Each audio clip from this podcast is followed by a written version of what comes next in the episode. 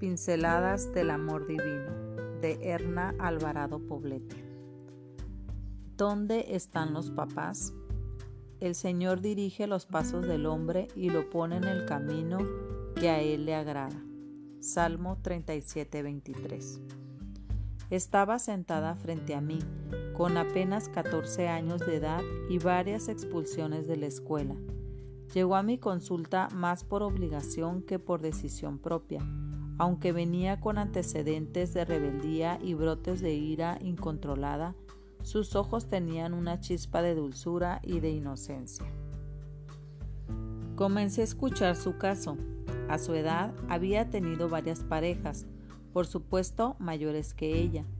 Los reportes escolares hacían alusión a comportamientos atrevidos con los chicos y enojo con las chicas. Allí estaba su madre afligida y con un sentido elevado de culpa, preguntándose y preguntándome qué había hecho mal.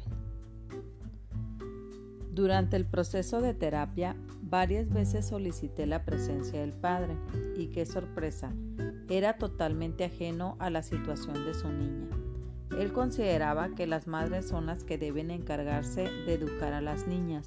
Él solo actuaba como proveedor de bienes materiales y nada más. La niña de ojos dulces tenía una explicación clara para su situación. Mi papá no me quiere porque siempre esperó tener un varón.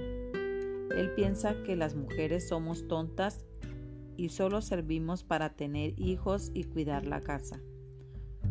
¿Cuánto daño puede causar un padre ausente en la vida de sus hijas? La figura masculina, especialmente la del padre, es vital las madres debemos estar conscientes de esto y promover las relaciones afectivas de los padres con sus hijas, pues a través de ellas se encuentra un sano equilibrio personal y relacional. Cuando el padre está ausente, las hijas crecen con un vacío existencial que buscarán llenar de algún modo. Desarrollan un concepto frágil de ellas mismas,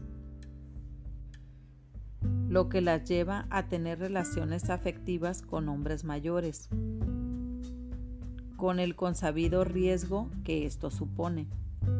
La niña se relaciona bien con su padre y tiene un buen modelo masculino, y este modelo será el que la guiará y motivará en sus relaciones futuras con los varones. Las hijas que crecen teniendo una relación sana con su padre son menos propensas a convertirse en madres adolescentes, experimentar depresión, consumir drogas y alcohol, desarrollar problemas de imagen corporal e involucrarse en actividades delictivas.